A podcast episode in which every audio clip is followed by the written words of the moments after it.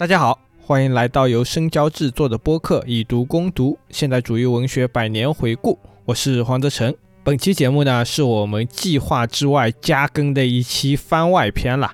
一月十四号晚上，我和林老师呢是在我们《以读攻读》的群内进行了一场直播的活动。我们两个人呢是和广大的这个听众聊了聊我们制作这次系列节目的一个心路历程。包括这次制作过程中发生的一些趣事和丑事，然后呢，也解答了一下广大听众朋友们提出的一些问题，以及我们后续的一些计划。在这里呢，是经过剪辑特意放出来，方便当时没有参加的朋友们也能够得到相关的信息。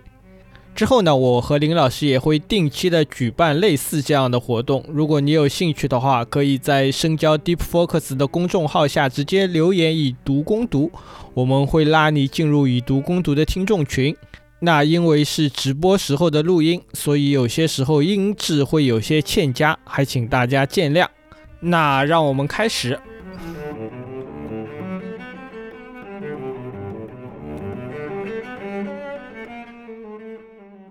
感谢大家今天来到这个直播间。今天我们做这个直播呢，是想跟大家说一下，因为这个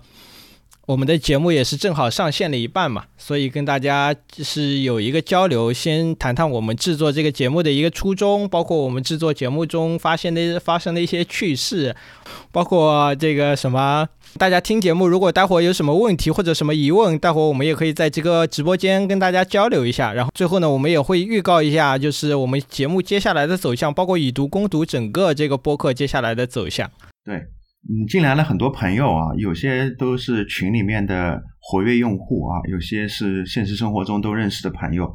那么在这里呢，就跟大家简单的先说一下，我们为什么要做这个节目，以及这个节目呃的立场是什么。就这个节目，老黄是什么时候我们我们两个商量的呢？最早开始是去年的这个十二月份嘛。哪里哪里比这个早早嘞？怎么去年是疫情期间？你不是跑到？哦，前年前年前年的十二月份，呃，已经二零二四年了。前年的十二月份，然后我们就开始，因为那个时候正好是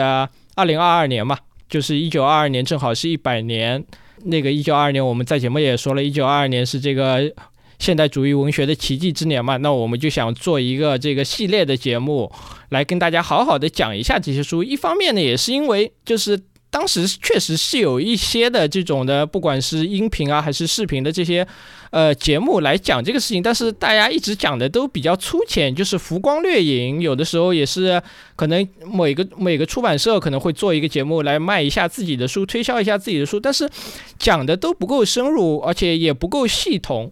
因为这个事情还是比较重要的，所以我觉得还是我们可以来做一下整个的这个一个节目，到底是整个的这个一九二二年到底发生了什么事情，包括这些书为什么这么重要。他们出版的这些过程，这些应该都是在普通的那些呃，比如说一个座谈会上啊，或者说是一个这种 B 站上的视频上，可能不会讲到的一些事情。呃，你像这些像《尤里西斯》啊，或者说《最似水年华》这种书，其实大家平时的呃就知道鼎鼎大名嘛，但是读起来的话，并没有很多人真的去读过，然后解析的这种节目也很难做到很全面。所以我们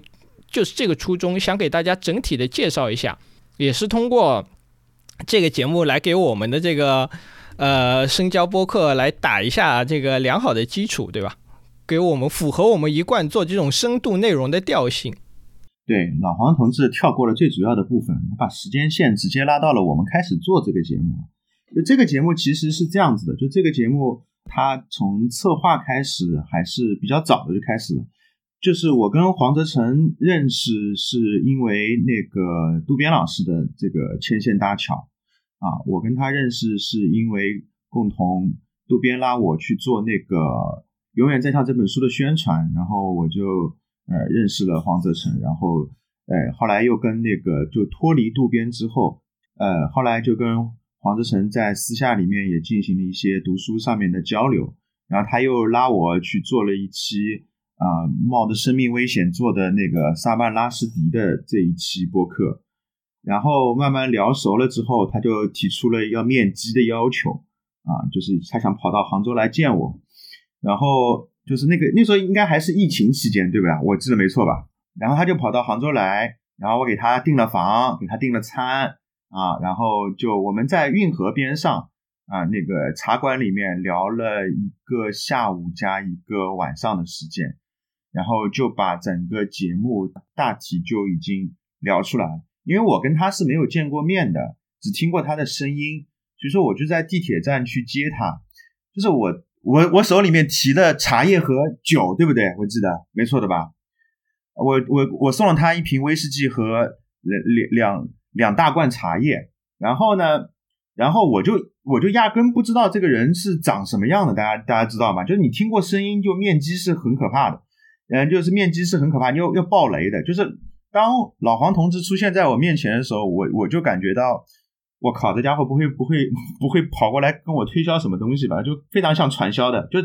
他的这个见面是非常正式的，你们知道吗？就我穿一个类似于这样的 hoodie 就跑过去跟他见面了，就非常的 cash。那他是非常正式的跑过来，然后穿的又非常的像程序员这样子的一种感觉。我我我当时差点没有吓死，我怀疑我怀疑会不会被被被拐卖。但是但是后来跟他聊的时候就发现他非常的真诚，然后。读书也非常多，他非常喜欢拖冰，嗯，他非常喜欢拖冰。那天下午聊了非常多有关于拖冰的事情，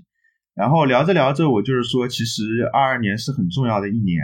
刚好是现代主义一九二二年过去一百年。然后我就说，呃，刚好我自己也是做那个现代主义文学研究的，因此呢，我就想要不我们就做一个类似于这样子的一个呃那个专题。我当时想的还不是一个系列的节目。我还我当时想的是一个专题，就是我们能不能好好的、认认真真的、不拖泥带水的、不说废话的去介绍一下一九二二年到二零二二年这一百年期间，我们经过这一百年之后，现代主义能够去回忆或者回顾一些什么东西出来。然后老黄就跟我说，从技术上来说的话，深交播客的话，不可能做一个。一期节目把它全部说全，最好能够把它发展成一个系列，或者说是怎么样子的一种模式啊。然后我就觉得特别好，然后就就突然就想出来了这么一个节目，然后我们俩都非常的兴奋。然后呢，就到了第二天，到了第二天，老黄同志就要起身回去了。我们能把这段掐掉吗？啊，这个是一定要说的。然后我那个时候已经觉得我已经准备开始写文稿，或者说做一些策划类的工作了。然后他就给我发微信，他他就跟我说他身份证丢了，然后说呃不是不是身份证丢了，他整个皮夹丢了，对吧？你整一个皮夹丢了是吧？然后就你们杭州那个地方就就就跟我就风水就不符合，知道吧？对。然后我当时看到微信的时候，我我当时第一反应是这个家伙连手机都被人偷了，因为可能是一个犯罪分子捡到他的手机，用他的微信来跟我联系，想要诈骗我。然后我我就觉得不可能，在杭州这种治安的这么好的地方，要是什么样的人在二零二二年，对吧，还会丢皮夹这种事情都会发生的，你有没有觉得是一个非常恐怖的事情？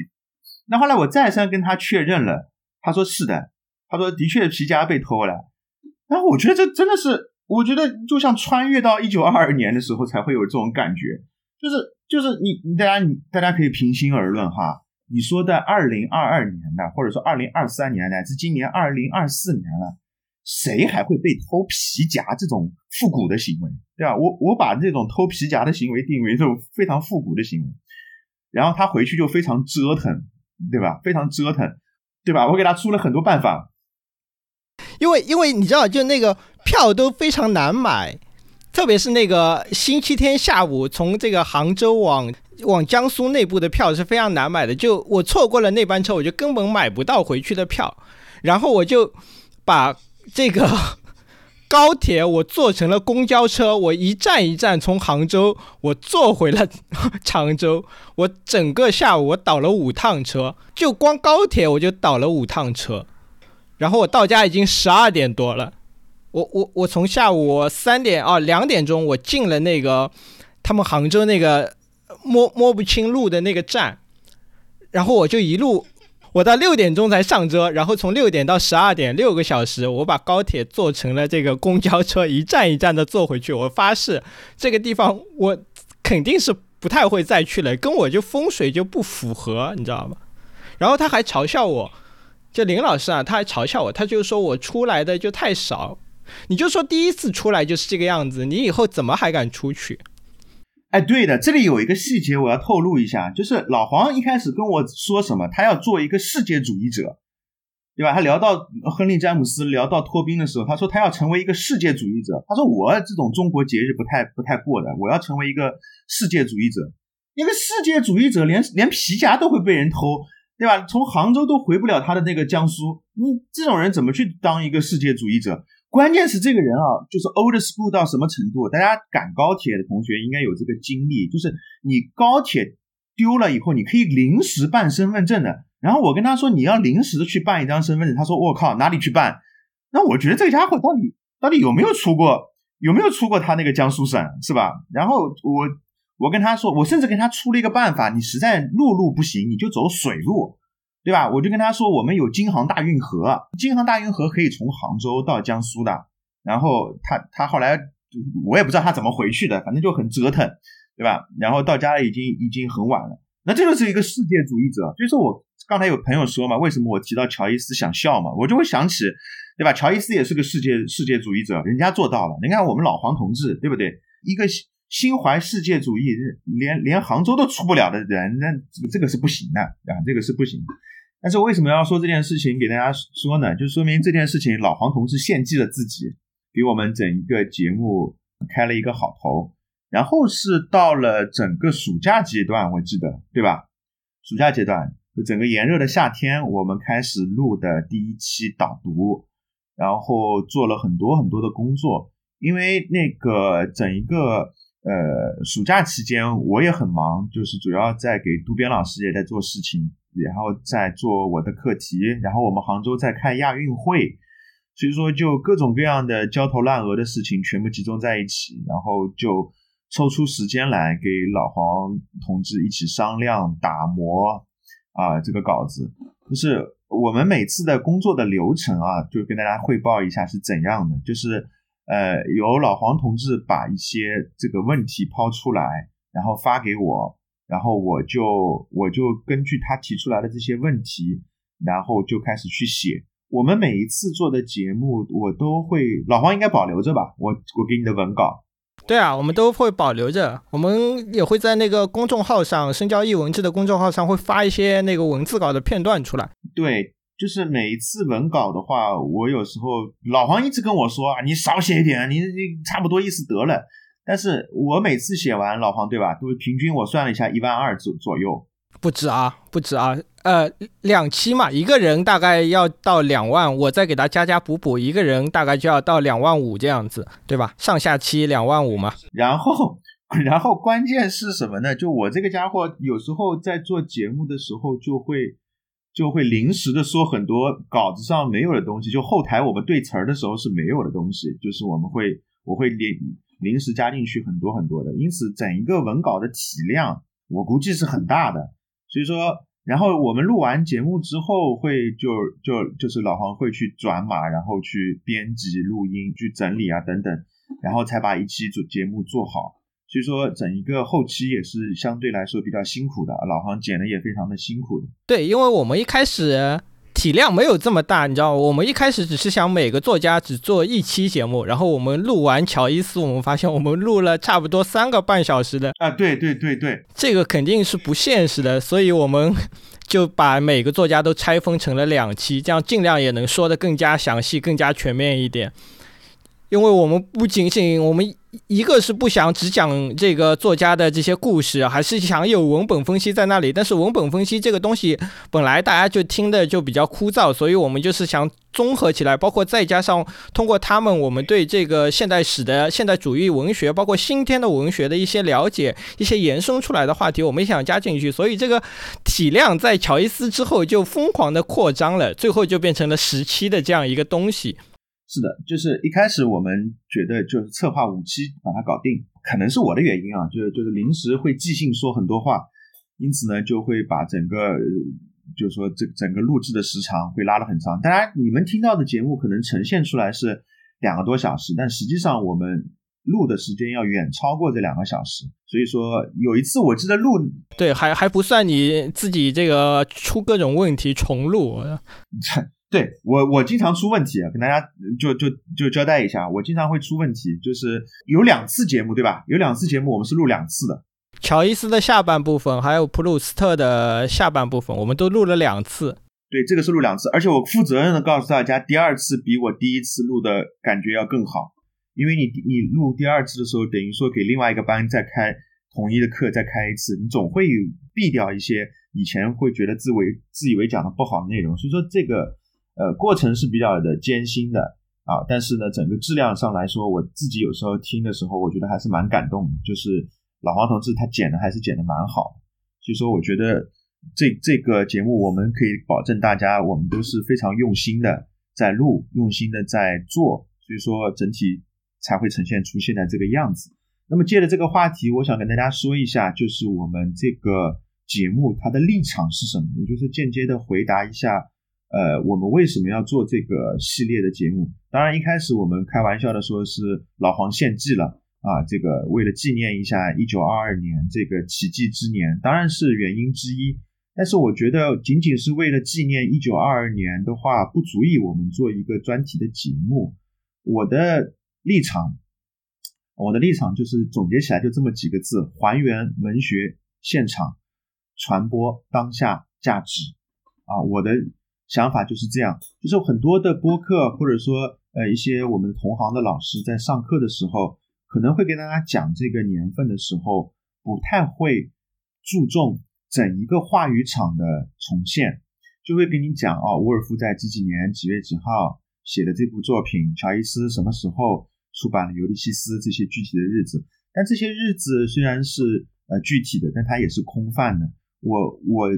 就是说我自己做学问啊，我的所有的学问都想去做一个这样的目标，就是把文学它有血有肉的部分，能够啊尽量的以现场的形式还原出来，既要告诉大家他写了什么。也想更多的跟大家分享他是怎么写出来的。那么这是这是我们做的一个，一般来说大家都可以在节目当中听到啊，就是我们会跟大家简单的介绍一下这本书，包括这个作家在那一年的来龙去脉。然后另外呢，我想说的是，呃，百年的现代主义文学虽然已经过去了，但是它对我们当下乃至于我们当下的文学也好，现实生活也好。都还在不断的产生我们当下可捕捉的意义，也就是说可以捕捉到的，呃，我们现在生活当中都可以看到那些大师留下来的遗产。因此呢，我在做这个节目的时候，也会把这方面的问题往当下去引。呃，老黄也会提出非常好的一些提问，把我们的视角既关注到文学在那一年一九二二年发生的事情，也看到二零二二年、二零二三年、二零二四年发生的事情。因此，这两个视角就是我们的立场，还原文学现场，传播当下价值，这就是我们做这个节目的一个立场。希望大家能够多打开书。我们并不是说想把这本书通过我们的节目就把它说全，那是不可能的。我们在做节目的时候，我自己就会翻阅很多很多的资料，也会把它摘取一些对我们有用的部分来跟大家分享。然后，所以说，呃，我是想更多的经典文学作品跟我们当下二十一世纪的读者产生更亲密的接触啊，这就是我们做这个节目的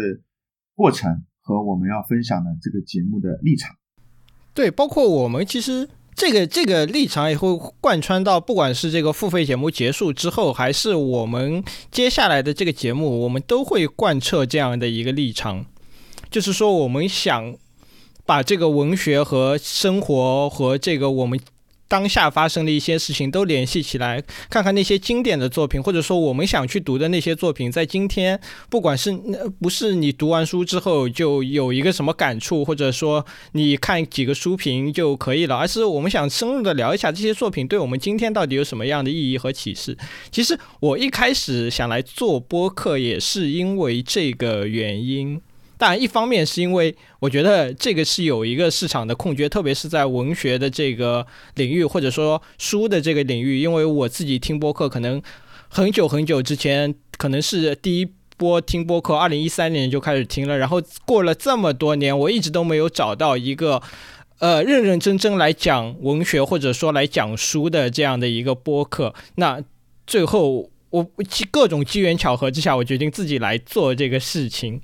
这也是我我自己想做播客的一个原因。我不想把这个一个做书的节目就简单的。变成一个读后感的交流，或者说一个闲扯的东西，而是想真的来好好来讲一讲这个书。特别是在今天大家都不来不太读这个书的一个年代里面，我也我就是想来做这个事情，这是我自己的一个初衷也好，或者说私心也好。然后我想跟大家说，就就借着刚才那个话题吧，就是说那个译本的话题。我就是我刚才就前几天在群里面跟大家聊过一个话题啊，就大家怎么去挑译本，以及在豆瓣上怎么呃去看别人的这个批评批评译本。老黄，你是怎么看这个现象的？你平时会关注译本吗？要说实话嘛，废话，我要说一些大逆不道的话了，对吧？其实我我觉得译本这个东西对我来说，首先是要有没有的问题，就你你首先这个书要翻译过来，如果。一本书只有一个译本，对我来说那就是没没有可以挑剔的。就我我不会对只有单一译本的书进行任何批评，这个是我自己的初衷。而且你知道，就不光我们。这里来讲这些，呃，像《尤里西斯》这样难读的书，包括后来，比如说那些更加翻难翻译的，比如说华莱士啊，比如说品清这样的书，只要它出来，我觉得这个对译者或者说对读者来说都是一种胜利。在这种单一译本的情况下，本来翻译这些小说就是一件非常难的事情了，就是一个呃吃力不讨好的事情了。你再去挑剔译本，其实来说已经是有一点点这个吹毛求疵了。包括知道就林老师翻。翻译了那个永远在上嘛？那个书之前有一个译本的，就是呃是那个黄色封面的书，叫遗，它是遗忘嘛，对吧？那本书我也是呃一早就买了。虽然那个书其实翻译的挺差的，我我扪心自问来说是翻译的挺差的，但是我从来不会去怪那个译者，因为在这个书之前就没有人去翻华莱士，它是中国翻译的第一本华莱士，所以。这样对这样的情况，我们是无可挑剔的。只要当你有了几个译本，你有了可以去比较的对象之后，你才能去说译本的好坏，你才能去说我们应该选哪个译本，你才能说这个译本优的劣势。但在这个没有之前，从那个零到一的过程，我觉得我自己是没有任何可以去挑这个译者的地方的。那你平时会关注一些网上对一些译本的这个批评啊，或者说指责啊这方面的信息，你会去关注吗？对啊，也呃，对啊，我会看了。当然，我我自己对这个译本的要求，我要求的第一个就是要你要忠实原著，就是说，呃，原著是什么样，你要尽量翻译成什么样，而你不能做一些过于本地化的改造，或者说，呃，为了中国读者的阅读的习惯，你会去把长的句子变短的句子，或者说，呃，比如说比较流行的用那种古文的翻译风格去翻译什么东西，好像来更贴近中国读者，我这些我都不赞成，我觉得。原著是什么样，你就是什么样。哪怕你翻译过来不好读，那其实译本天然它就是一个残缺的东西。所以我觉得对我来说，你忠实原著是最重要的。你要把，而且我我觉得就是说，当我们今天去掏译本，可能一般性都会来说去掏一些呃非常吹毛求疵的地方，比如说这个语句、这个词，它的在这个语句中的意思，这个翻译的不对。我其实不太在意这些东西。我觉得您。呃，一个译者最重要的是把那个书的整体的气氛翻译出来，或者说整体的风格给大家翻译出来。呃，如果整体的他的那个感觉给大家翻译出来，在这个基础上，你当然你能做到越准确，当然越好。但是你首先是要对一个整体的风格的把控，或者说你对一个整体气氛的把控吧。就是刚才我看了一下我们聊天记录啊，就是我抛出来的那个问题，就是我们说那个“信达雅”这三个字。哪个字最重要？那我看绝大多数朋友都还会支持“信”啊这个字比较重要。那个，那当然也有很多同学会觉得“雅”和“达”很重要。呃，我这里说一下，我我在直我在群里面说我会在直播当中跟大家探讨这个问题的，就是我始终是觉得“信”是最重要的啊。为什么这么说呢？那我就举一个非常简单的例子啊，如果原文不是雅的。你把它翻译成雅，那就不是信，那就是译者的失误。原文是雅的，你没有把它翻成雅啊，你你也是译者的失误。也就是说，有很多的译者，他是翻着翻着就把译本变成了自己的一个创造物。这样子的话，就刚才老黄也说了嘛，好像不像是一个西方文学作品啊，更加像是一个中国人写的一个中国作品。那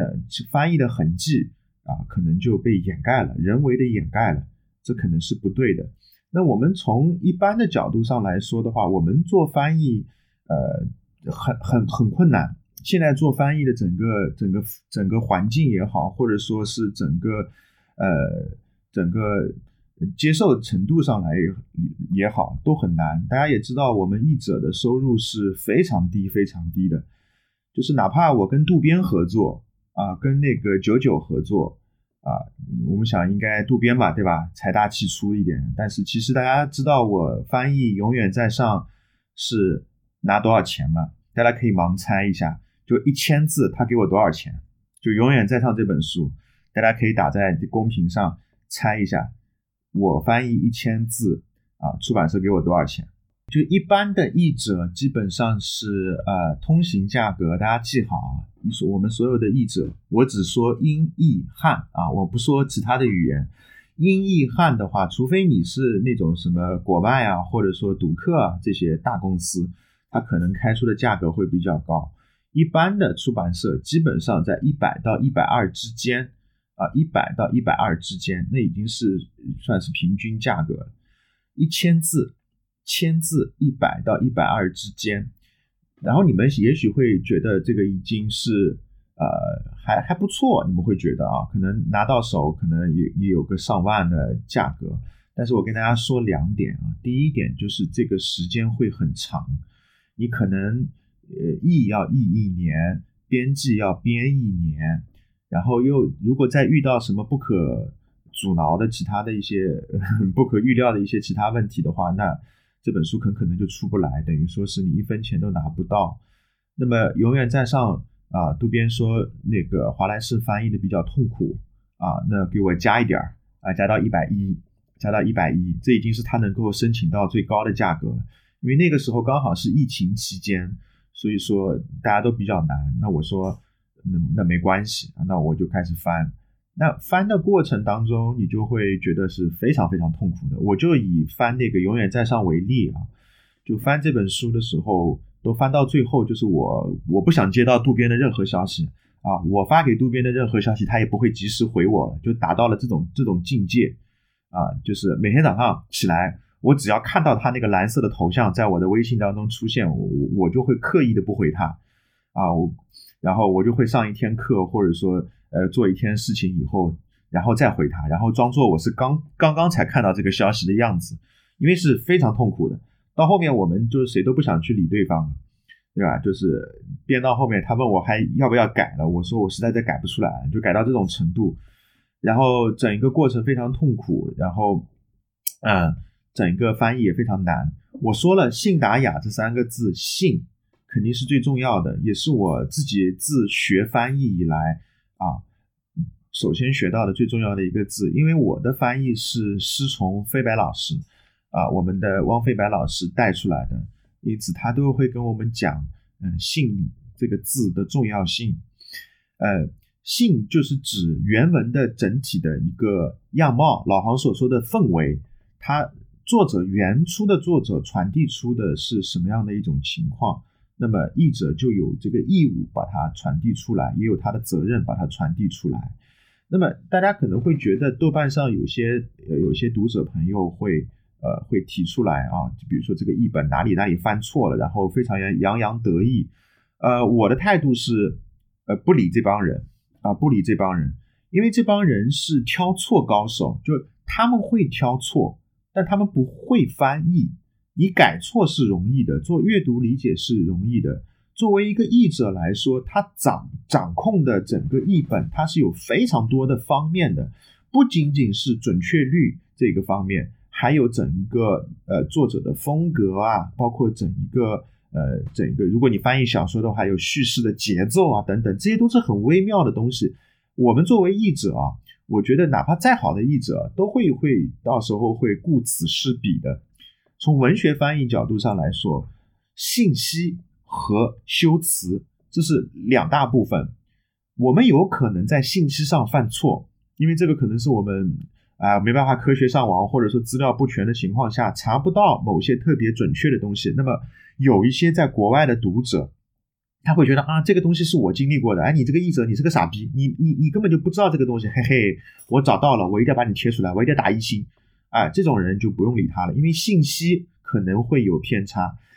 但是呢，译者他更多的作为文学翻译来说，我更加看重的是一个译者能不能把整体的啊文学的内在的修辞给翻译到准确的体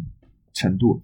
华莱士这本永远在上，我为什么就跟渡边坚持说，我可以把它翻译成非常中文化的表达，但是这个就不是华莱士了，因为华莱士就是会让我们觉得阅读上有障碍的，他那个呃，他会他会那个就是什么名词性从句里面，他会再套一个定语从句，就宾宾语从句里面，他会在不断的补，因此有时候真的会看错，有时候其实是双宾语的一个结构。我认为是双宾语的结构，但其实它是一个宾语从句里面再套了一个名词性的从句，因此非常的复杂。所以说要处理这些东西本身就已经非常困难了，你还要去管它的修辞。啊，你还要去管它的信息，你还要管它的整体的风格等等等等。因此呢，我就尽量就跟自己说，雅和达这个东西在信字面前，我宁可做到信，尽量做到信可以被信服，我也不愿意去在。牺牲性的基础上再去做达和雅，因此就是我的翻译的一个原则，向来都是这样的。因此我们在做乔伊斯的这个节目的时候啊，我们也会去谈金地跟萧乾、刘向宇这三者的译本啊。我们之所以去评判它的一个标准是什么？我们去评价这个译本好不好，它总算它总总得有一个标准啊。所以说我在群里面也转发了一个我的读者给我写的译评，我一直把这个译评当做是一个非常好的一个范例，就是呃你要去评点一个译者好不好，你应该是全方位的去举例、贴原文啊、贴不同的译本，然后再得出相应的结论。那么有一些朋友可能会问我们哈，我我作为译者的话，经常会被问到的一个问题说，哎，我也想翻译哈。我也想做一个英译汉的译者，林老师，你觉得英语好是不是很重要？嗯，我想跟大家提的一个建议是什么呢？英语其实大家都差不多，其实都差不多。呃，我觉得还是要汉语好。一个译者拼到最后，肯定是拼两样东西：第一，谁活的时间长啊；第二，谁的汉语水平好。对吧？你如果能够活到个八十岁，人家翻译六十岁就挂了，那你就大师啊，毫无疑问的大师啊，对吧？第二个就是你的汉语水平要随着年龄的增长，一定要与时俱进的去增长，尤其是语文水平。我推荐大家去看一本杂志，叫《说文解字》啊，《说文》哎是叫《说文解字》还是叫还是叫什么？就是我们一本语文杂志，我们国内的《说文解字》还是《咬文嚼字》。好像是这么一本书，我在我的这个办公室，我会让他们给我送到我办公室来的，我就会读，因为这是一个非常好的杂志，它会补我们的语文知识，然后呢，我们把汉语的水平一步一步的往上提高，你你在做翻译的时候，你就会真的很顺利。对，咬文嚼字这本这本杂志非常好，对，这本杂志是我推荐都可以去图书馆每每个月都可以去拿来看的，包括看他们的公众号什么之类的。他就会纠正我们很多习以为常的呃汉语表达能力方面的一些错误啊，然后会提高我们的汉语水平。所以说大家要一定要记住，如果你想从事翻译的话，我这里的建议就是最好能够把自己的汉语水平提高。嗯，这是我觉得我想对翻译说的这么多。哎，刚刚那个有观众问啊，我也想知道难的这个翻译和简单的翻译有区别吗？在这个收入上，或者他后面还有人问，就是公版书和非公版书在这个翻译上有区别吗？啊，有区别，有区别。就是公版书啊，公版书的话，翻译的价格上是不会有太大的差别。但是我跟大家讲，公版书我们一般来说译者翻译都是亏的，因为公版书出版社少付一笔钱啊，那等于说他两笔钱变成了一笔钱，因此呢，对我们译者他来来说是比较亏的。但是呢，公版书还有一个亏的地方呢，就是往往都是一些大师已经翻译过了，你去拾人牙慧再翻，尽管我我我我给很多译者要鸣一个不平啊，很多的新译本其实真的要比老译本好很多。但是呢，别的人可能第一次读到这本著作的时候是年纪轻的时候，他已经形成了一个汉语表达思维的一个定式的问题了。他会觉得老译本就是比新译本好，那新译本就是不行。比如说啊，我举个例子啊，我非常喜欢的都柏林人，他只要每出一个译本，乔伊斯那本都柏林人，每出一本都柏林人，我都会去买，我都会去比较，我都会去看。那王逢正先生他在翻译都柏林人的时候，一定会有错误，但是我会发现每一个译者都把每一个译者。都把他的错误给纠正过来了，这就是一个进步，这就是一个进步。所以说，我觉得公版书，第一，我们译者其实应该拿到更多，因为出版社少付一部少付一笔版权费，但他给的译者的钱却还是一样的，我们亏在第一点。第二点，我们亏在口碑上，后来者永远比新来呃那个老老的版本要吃亏的。但是我跟大家说，译本永远没有定本，也没有所谓的善本。它永远在不断的完善过程当中。好的文学作品应该有两到三个乃至更多，呃，每过五年或者每过十年吧，都都应该翻新一本文学作品的翻译。这对我们读者是福音。也就是说，一个译本，一部作品，它的译本越多，我们读者越是一个福音。我是这样认为。还有个什么问题啊？刚才还有一个，他问是简单的书和难的书翻译的这个价格有差距吗？没有差别。呃，从小说的角度上来说是没有差别的。诗歌是这样的，你们可能比较关心的是诗歌翻译怎么算，对吧？诗歌一共就这么几个字啊，那它不，诗歌翻译它不是按照签字多少块来开的，它是按照那个版税分成来给译者开钱的。就译者翻完这本书之后，他卖出去的价格当中有多少多少钱是给译者的。所以说我更希望各位去支持我们的诗歌译者，真的，他们更辛苦，因为。我给大家举一个例子啊，黄灿然先生翻译的诗歌好不好？好，非常好。但他拿到的钱非常少，完全不不能够跟他的付出匹配。包括我的老师吴迪老师，包括我们的老先生飞白老师，他们翻译诗歌是比我们翻译小说更累的一件事情。因为诗歌当中，你寻找一个词，它的匹配度所要付出的劳动，远比我们破解某种语法。破解某种叙事等等，要来的花的时间更多。所以说，也许你会觉得买一部小说你会看电子书，但是诗集只要是好的诗集，我劝大家啊，散一散钱包去支持我们那些诗歌翻译的译者，他们更辛苦，更需要我们读者的支持。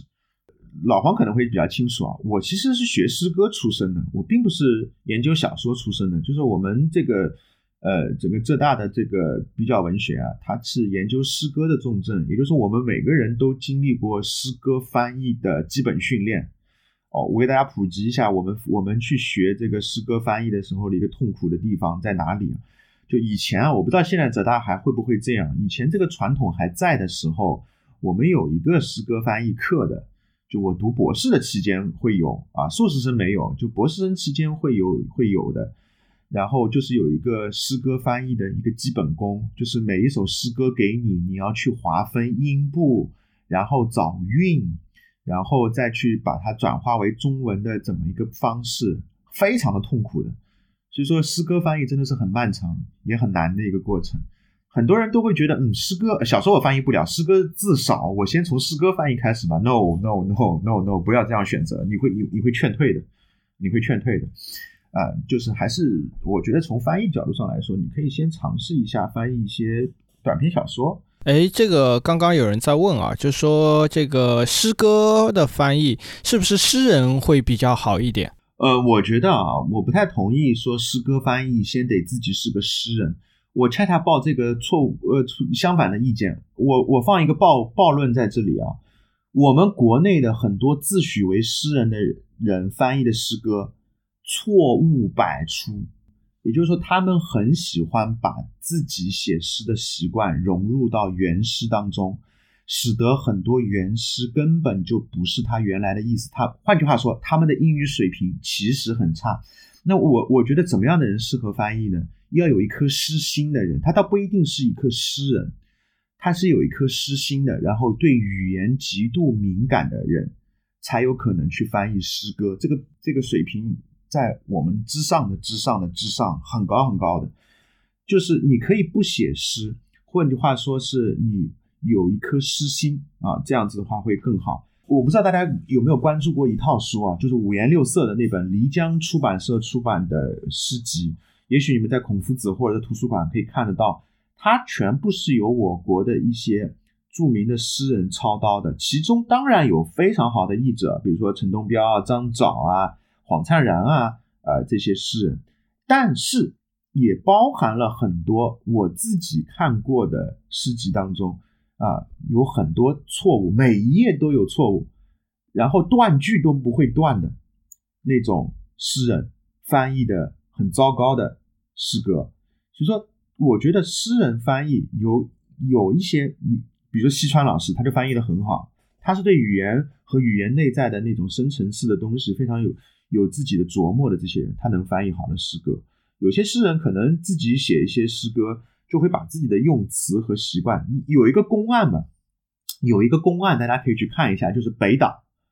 北岛翻译的特朗斯特罗姆跟李立先生翻译的特朗斯特罗姆之间的差别，你们去网上看，你们就会马上看到北岛，呃，篡改了多少东西啊，原本的瑞典语当中翻出来的样貌是怎样的，就是说不一定诗人就一定翻译的好。我比较同意的观点就是，你要有一颗诗心，你能够去对语言敏感，你才有可能去翻译的很好。嗯，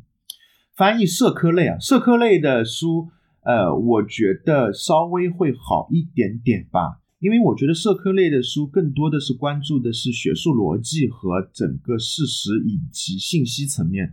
这个你们你肯定要去做一个翻翻找资料的时间会比较多，对于翻译来说可能会。比我们文学翻译稍微容易这么一丢丢啊，那那难肯定是难的啊。大家还有什么其他问题吗？不，除了翻译之外，比如说什么我们这个现代主义这些难读的小说，应该到底应该怎么读啊？或者说怎么进入？对啊，因为经常会有人，包括我们来讲尤里西斯啊，或者来讲这种追忆似水年华，肯定会有人说啊，读这些书之前要做什么准备，或者说。应该应该怎么怎么搞？我觉得这个肯定大家应该会比较关心的嘛。就这些书的这个大名鼎鼎在上，但是一拿出来又对吧，很难读进去。呃，我的想法是这样的，就是首先问问自己，自己读过几种类型的小说。比如说我说的那个华莱士也好，或者说尤利西斯也好，哈，就是你要去读这样的小说，首先你要问问自己，你自己读过几种类型的小说。我说的不是几本小说，而是什么类型的小说你是否都读过？比如说意识流、现实主义，包括呃其他的一些花里胡哨的这些小说，你到底读过多少？你读过多少之后有这个积淀了以后，你才会有可能去接受新的文本，你才会发现，嗯，它在这里是这里是创新的啊，那里是哪个？所以说，我觉得最好的一种方法就是你在读《尤利西斯》之前，尽可能去多读各种类型的小说。这样会比较好。还有就是读华莱士老走神啊，啊，这个太正常了，啊，这个太正常了。我不是你的问题，是华莱士故意为之，你懂我意思吗？就故意为之。他是这样的一个作者，就华莱士是这样的一个作者，他希望大家从他的小说当中不是获取某种信息，也不是获得某种答案，他是想让大家沉浸在某种写作。带来的精神氛围感当中，如果你读到的是走神，你如果读到的是一种涣散，那很有可能是他想要达到的一个一个氛围，就是先涣散。至于你回不回来，回回得来啊，是另外一个问题了。对啊，这个这个都都这个风格都比较接近嘛。对，你说他是极繁主义也好，或者说他是这个这种信息密度比较大也好。但我我觉得我又我我又要发暴论了，这个叫什么？我们在读这个尤里西斯之前，或者在读这样的小说之前，大家经常会说我要去做多少多少准备。我我其实是，呃，不太支持这种做法。我觉得你要先去读，就是学会游泳的唯一的办法是捏着鼻子跳下水，而不是你去买各种各样的游泳的装备，去看各种各样游泳的视频。我们今天把“工欲善其事，必先利其器”这个东西搞得太重了，不光是读书啦，我我我，比如说我们要去，比如说健身，我们就先要去买一套装备，或者说我们要去做一个什么，我们要开始学做菜，我们就要先把厨具都买全。我当然不建议这种做法，我我甚至觉得，如果你你要想读这个书，你就直接先去读。只有在你读的过程中，你才知道你哪里是不太懂的，或者说你哪里是哎你觉得困难的，然后你回去再去翻这个资料，然后再回来再读这个书，你才会有真的收获。因为你知道，永远都没有一个准备好的。时候，你永远可以无限的准备下去，但是这个呃，你的生命也好，或者说你的经历也好，或者说你这个阅读的信心也好，其实是在不断的这种衰减的。所以，当你去想读尤里西斯，或者去想读这样比较难的，像品清啊、像华莱士那样的作家，你就先跳进去再说。第一遍你可能只读三分之一，那你回来再做一些准备，你回去再去看，你你的收获会更大，或者说你这样你给自己成长的空间会更大。好，那我们就聊第三个话题吧，就聊一聊我们怎么想把以毒攻毒做好的这个话题。因为，因为这个现代主义文学这个呃也是我们的第一个这个系列嘛，对吧？然后我们之后还是当然也有做新系列的打算，但是我们还是先把我们这个以毒攻毒这个播客可能要做大，然后我们也是要要来整个的聊一下。就关于书来聊一下整个的这个国内的阅读环境啊，这些东西，包括我们想做一些就国内其怎么说呢？其他节目不太会去做的那些有难度的作品，可能在我们这里会听到。包括我们之后在这个春节的时候会放一期关于这个二零二四年的，我们想，我们觉得我不挖坑啊，我我和林老师都觉得非常重要的，或者说大家值得去关注的那些小说。这些小说呢，会可以给可以大家先讲一下为什么他们这么重要？为什么？如果有机会的话，我们当然是想把这些书全部做出来。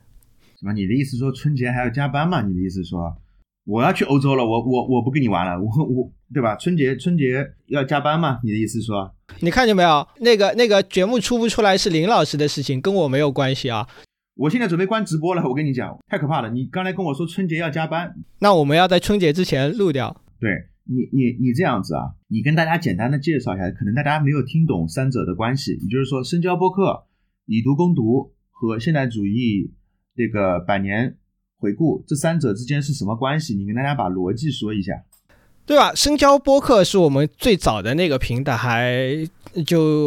我们开始做播客做了两百多期。那我们有的时候开始最开始是讲电影，后来我们也会讲一些其他的关于泛文化领域的东西。那我们随着我们这些泛文化的东西越来越多，包括我们讲书讲的越来越多，那我们就想单独的来开一个播客，做这些把这些泛文化的东西都规整到一起。那这个平台就是以读攻读这个平台。那这个平台也是去年的十一月份才刚刚的开始做，慢慢的我们就会把这些所有我们想聊的关于书籍啊，或者说关于电影之外的其他泛文化的内容都放在这个平台来做。然后这个已读呃，然后现代主义百年回顾呢，就是我们在这个平台里面推出的第一个新的这个系列的付费节目。后面呢，如果情况良好的话，我们也会来做其他的这个付费节目。我和深交的关系啊，临时工呀，就锅全是我背，事全是我做，对吧？然后这个钱嘛又没有，到时候这个出了问题嘛，全怪我，就是这个样子，就每天疯狂压榨我，你知道吗？就这个就是我和深交的这个关系。我们老板应该走掉了，我随便说，就就是这个这么一回事情。我我跟你讲他在的，我跟你讲他在的，他没有走掉，嗯，他没有走掉啊？哦，我错了。下下一秒就是你走，我跟你讲，下一秒就是你走，不是老板走的问题，是你走。嗯，老黄同志还是不错的啊。嗯，不会的，他一一他一开始，他现在还找不到一个像我这么好用的临时工，就这么努力的临时工，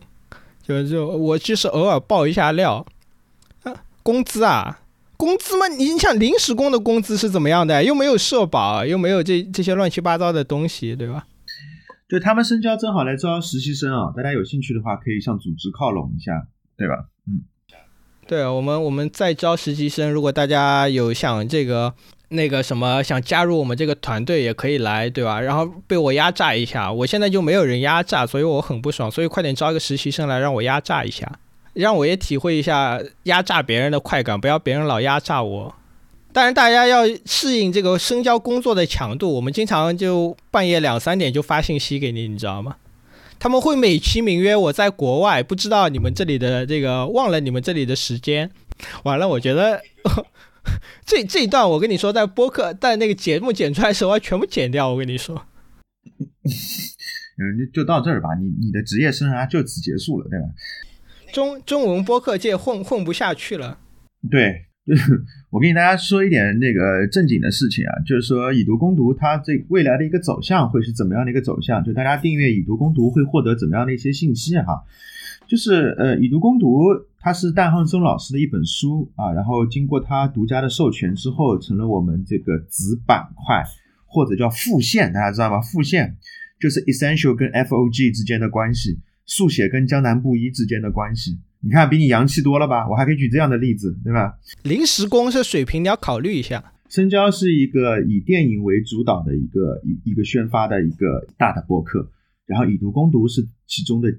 呃，selected 是一个精选版的内容，就基本上是跟文学啊、泛文化、摇滚乐啊，包括音乐等等这种形式之间的一些关系。那么我们做以读攻读，是想给大家呈现出一个比较精品的，以书籍、音乐等等为题材的一个全方位的、深度的一些解读。我们会做哪些东西呢？我我想的是，如果老黄啊不不把我。在今天直播之后记恨我把我拉黑的话，我将会时时刻刻的都会出现在以读攻读这个平台，跟大家去分享我读到的，或者说我觉得处在我们当下的节点当中有话可说的呃书籍。我们选书籍的一个标准就是，它首先的确是一本非常重量级的书啊。第二呢，这本书我相信别的平台可能一时半会儿说不清楚。第三呢，它一定会跟各位的日常生活、精神现在的精神生活有契合点的书，我觉得可以聊的书，我会推荐给老黄，让老黄去想想要不要做。老黄对吧？我我们的工作流程都是这样，都是这样子的。嗯，我会跟大家去，我会我会跟老黄报一本书，比如说这本书，我觉得它跟我们当下生活当中的某一个点是契合的。那么我们看一看经典的作家在那个年代他写作的这个时代是怎么解决或思考这个问题的。我还是那个原则，既还原文学现场，也传播当下思想。我是想把这两块东西结合在一起，做作为整一个以读攻读的一个导向，跟大家去推出。然后我们二零二四年想去做的书有几本是百分之百可以确定的，跟大家说。啊，只要我只要我不被老黄开除啊，我就会跟大家去聊的书，就德语现代主义文学当中的梦游人，我是一定会跟大家好好的去掰扯掰扯这本书的梦游人。有没有可以文化的朋友在？你们那个众筹完了，赶紧把书寄给我啊，寄给我和林老师。我跟你说，这这这这这个书，你你你全中国没有别的播客能做，我就把话放在这里了。啊，那我不做了啊，那我那当我没说，压力太大。但不不不，回过头来说，就呃，你知道，二零二四年正好布洛赫的两本书都会出来，这个梦游人是肯定出来的嘛？这个可以文化那边应该是众筹快要结束了嘛？这个书之前有一个这个译本，当然它是通过英语英语转译成这个中文的，可能不太理想。当然这一次可以文化这本是德语直直译过来的。呃，应该会比较好一点，但我也没有拿到书。另一本就是这个布洛赫的这个《维吉尔之死》，这本书也是我等了很久很久很久的。这本书也是非常重要，它是讲的这个写《安尼亚斯记》的那个，就叫维吉尔，他在生命中最后的一天里面的那个所思所想所感。没有错，但丁的老师维吉尔。对，就是写《安尼亚斯记》的那个，所以这这两这个布洛赫在国内一直都是赫者寥寥嘛，包括这个叫什么出的书也不是引起大家太多的关注，但是这两本书真的是我自己等了很久的，也是非常想来跟大家来讲一讲的，就是布洛赫这样一个人。当然，我们当然。另一条线，刚刚林老师说了，因为我和林老师都是这个听摇滚乐的嘛，所以我们经常也会来讲一些跟摇滚乐有关的内容。对，就是我们我们也会去突发奇想的去做一些摇滚乐的相关内容。就是我们做过一期兰波和大门乐队的主唱 Jim Morrison 之间的一个关系的一个节目，是因为我觉得 Jim Morrison 他的整一些精神跟我们当下的你。青年人的生活有交集可以去说，那我可以跟大家去分享。如果遇到比如说二零二四年鲍勃迪伦突然挂了，那我们就可以来讲跟鲍勃迪伦相关的事情。当然，我不是诅咒他挂，因为我估计他也差不多了，对吧？就是摇滚乐方面的知识。当然，那个我再插一句啊，就以毒攻毒也不是会只做这个文学类的书，我们也会做其他的，包括历史类的书啊，或者说是这个可能也会做一些就非虚构的这样一些作品，我当然都会做。我也会去找其他的这个重量级的嘉宾来做，包括政治上的一些学术的书啊，包括我自己这里有一个构想，可以今天直播可以跟大家稍微透露一下，当然。呃，今年如果顺利的话，我和平时在深交播客做这个美国研究的王岩老师，我们会做一个系列，叫做《重读福山》，我们何以至死，讲一下冷战之后的整个世界的变化，为什么当年福山那个历史的终结没有成为现实，它没有终结在哪里？但，这个是我和王岩老师已经稍微讨论过的这个东西，到时候我们看这个节目会以一个怎样的系列的形式出来。这个也是我们的一个方向，当然我们也会邀请，比如说如果国内的文学的这个就是中文国内的这个文学，我们也有如果有机会的话，也可以叫一些作者过来跟我们做一个对谈，甚至国内的一些非虚构的这样的一些作品，我们也可以找到作者来跟我们一个对谈，这都是在这个计划之中的事情。就如果深交不把我开掉的话，我我应该是可以做出来的。他们开掉，他们也找不到别人来做，所以就我开掉就结束了。对，就是它的内容的含量也不仅仅是文学。我这里可以去提供给大家的那些节目，基本上是以文学和音乐为主。音乐呢，呃，以摇滚乐为主啊，包括不局限于摇滚乐吧，还包括古典音乐啊，包括爵士乐、布鲁斯音乐，我都可以聊。那么等契机吧。我其实非常想跟大家去找一个三方会谈的机会，就是不仅仅是我们两个老男人，对吧？我们最好去找一些呃国内的写作者，就比如说我非常想去找那个右语，就是写那个撞空的那个作者。如果我们仨能够聊聊一聊的话，会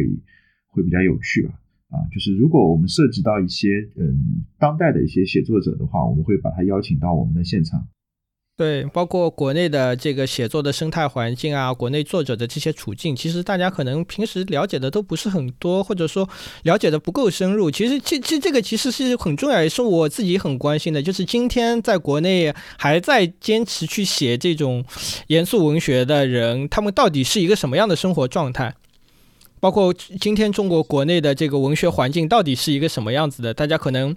呃，只会通过出版社的一些那些了解。那我们请到嘉宾来，可能让他们说说自己真的想说的心里话，他们对这个今天中国的这个生态的看法，包括像整个泛华语的这个地区，能这么说吗？泛华语的地区，包括港台那边、台湾那边的写作者和我们今天又是有什么差别？包括马华文学今天又是一个什么样的状态？这这些都是可以在后面慢慢去做的。对，总之我们想构建的还是那句话。构建一个深度的文学现场。哎，刚刚有人在问那个我们在乔伊斯那期节目里提到的那本最危险的书。哦，最危险的书啊，OK，这本书非常的，哎，这本书其实很有趣。这本书是什么呢？这本书是给一本书做传记，不知道您听不听懂我的意思？对，他是给《尤利西斯》这本书做一个传记，从他的写作到找出版社，到出版社出版。再到它的发行过程当中，最后到那场著名的官司，就我们知道《尤利西斯》这本书是打了官司的嘛，吃了官司，他那个官司的那些来龙去脉，包括这本书当中也包含了，呃，那个沃尔西法官是怎么去给这本书定的审判词，你都可以看到。就是有关于这本书的来龙去脉，市面上非常少，尤其是我们国内是不屑于出这种出版史方面的书的。呃，我觉得这本书是非常重要的一本出版史的方面的书。也就是说，现在啊，不知道大家有没有兴趣啊，去读这方面的研究生啊？我我我是很认真在说这句话的。就是现在有一个专业其实是蛮火的，我觉得在未来是很有搞头的，就是书籍史研究，书籍史研究。就是它是属于图书馆情报管理学这个专业旗下的一个书籍史研究，它的确是到了我们现在，无论是对我们的古籍也好，或者说对外版书也好，我不知道有没有在听的是硕士生方面的，已经在读硕士的同学啊，这个是一个很好的论文，就是你找某一本书的出版史，做一个扎扎实实的这个梳理，它是对我们国家的出版事业做的最直接的一种贡献。就比如说，你会去呃去研究一本，比如说外外版书，我随便举个例子啊，有人已经在做了啊，《唐吉诃德》这本书。它是怎么被译介过来的？在译介传播的过程当中遇到了什么样的问题？然后现在的有几个版本？这些图书馆的书籍史方面的书是非常少的，也是国内没有人愿意去做的。但是台版书当中有非常多这方面的书可以去给大家去看一下，去做这方面的工作。你们不要觉得那个什么报一个图书馆管理学，他那个他那个招生名录上应该是这样的，就是图书图书馆情报啊，图书馆。图书情报管理专业，我如果要去读博后的话，我很想读这个这个专业，去找一个大师，啊，就是台湾的清华大学，不是我们国内的清华大学，台湾的清华大学有这方面的大师。我想去读博后的话，去读这个专业，就是专门去做一些，呃，史称方志，包括做一些这个书籍史方面的这个整理，这个是对我们国家最实实在在的出版上的一种帮助吧。所以说，尤尤利西斯这本书的最危险这本书是非常重要的，就是你可以。尝试一下，看一看别人是怎么为一本书做传的。我们总是会去看给人做传嘛，给书做传呢就此一本。然后 我王婆卖瓜自卖自夸一下，就是我也写了一篇文章，是讲荒原的出版始末的，是发在二零二三年十二月份的书城杂志上。我也写了这么一篇介绍《荒原》这部长诗它的出版始末。是一本更微缩的一个胶片史，就是关于这本书的一个小胶片啊。就这本书是非常有启发的，一丝不苟做学问。那你们如果觉得什么是做学问呢？那这种书是正儿八经给我们上一课的。从史料的收集、书写的风格，包括串联等等，就各种资料的编撰，这是正这种才是正儿八经的学问，比你去搞一个什么花里胡哨的理论去套一个文本。不知道要强多少，我跟大家讲，史称方志，室类附注，这是在我心目当中非常好的学问种种类。嗯，老黄，你看书籍史的方方面的书吗？哎，你不要问我呀，你问我嘛，我要说没看过，没看过嘛，我要露怯。那你以后就不要问这种傻问题，你只要把我当做是一个专门做播客的，播客做的挺好的人就可以了。你老让我露怯干嘛呢？你看这个男人非常的暴躁，怎么会这样子？对吧？不要不要这么暴躁，嗯，不要这么暴躁。啊，好，好，好，好，下一个问题，下一个问题，有人问你二三年看了哪些文学类的书？啊，二三年我读过的书啊，我读过的书当中，嗯，我二三年文学类的书，外国文学类的方面的书我看的比较少，因为二三年我都在我都在做课题。所以说这个没有没有去做方面的研究，就是我看了很多的社科书，我推荐大家一本书吧，叫《学会告别》这本书，彭晓华女士写的《学会告别》，这是一本讲临终关怀的书。是这样子的啊，我不知道大家有没有这个想法，就是说我是会这样子做一个读书计划的，就是我三十岁的时候会读哪些书，解决哪些问题。四十岁的时候会读哪些书，解决哪些问题？比如说我现在快四十岁了，我就会去想我怎么去度过四十岁到五十岁之间的这个精神生活。我就有一天，我突然之间会想到一个问题：四十岁到五十岁期间，我可能会遇到一些生离死别的场景。比如说，最最实实在在的，可能我们家的猫就要离我而去，我就会问自己：我我准备好去接受它要离开我的这个事实吗？万一我们的父母长辈之间有一个人要走，对于我们这个年龄段的人，我准备好了吗？然后想到这个问题，就想到非常的恐慌，因此呢，就会做这一方面的了解，然后就去看了这本书啊，学会告别。嗯，这本书蛮好的，让不是说学会真正是告诉我们心灵鸡汤怎么去面对死亡，而是让我们真正在心理上能够去把死亡当成一个仪式。去去去乐见。总之，我我我我自己去看完这本书的一个真切的体会是，不会再惧怕死亡以及死亡背后会带来的那种给我的这种悲痛，是因为我觉得责任这个东西能够进到死亡上，它是有不不一样的一种兑现形式的啊，推荐大家去看一看。小说方面，我反而到处都在推荐右宇的《撞空》啊，这本小说是我看到的真的是眼前一亮，就是我觉得怎么会有现在的这些写作者会会写出这样的一种小说来，给我给我冲击力非常大啊！不聊这么严肃的话题啊，这个就如果大家如果喜欢做那个书籍推广的话。大家可以关注一下我的朋友渡边老师，他每一期做的那些 B 站上的那些节目，他他的推的书还是比较有质量的，可以去看一下。我们是属于什么？我跟老黄的定位是什么？老黄，我们绝对不是跟渡边这样子的，他做预告，我们做精选的，就是他做前端的，我们做后端的，对不对？他是跟大家介绍，嗯，比如说，大家好，我是编辑渡边，我今天给大家介绍一下二零二四年二月份。将要出版的一些新书，我们是怎么样呢？我们说大家好啊，我们是深交播客的黄志成跟林小小，我们来给大家总结一下二零二四年第一季度我们读到了什么好书。这么前后一夹击，你看受益的不就是他们吗？对不对？我们是做后端的，渡边是做前端的，对吧？我们就这样好了呀。如果大家喜欢我们两个人嘚逼嘚嘚逼嘚在这边做直播的话，我们就是说以季度为单位做一个季度的那些书单的一些推荐，我们逼老黄同志多看一点书，对吧？以季度为单位来黑我，你看到这里又在黑我平时看书看的不够多了。哎，可以可以可以可以可以。好了好了。今天的这个直播到这里就结束吧，再黑下去我真的在播客界没有办法混了。那感谢大家今晚来这里捧场，也感谢大家支持我们的节目。那我们在后续的节目中继续相见，拜拜。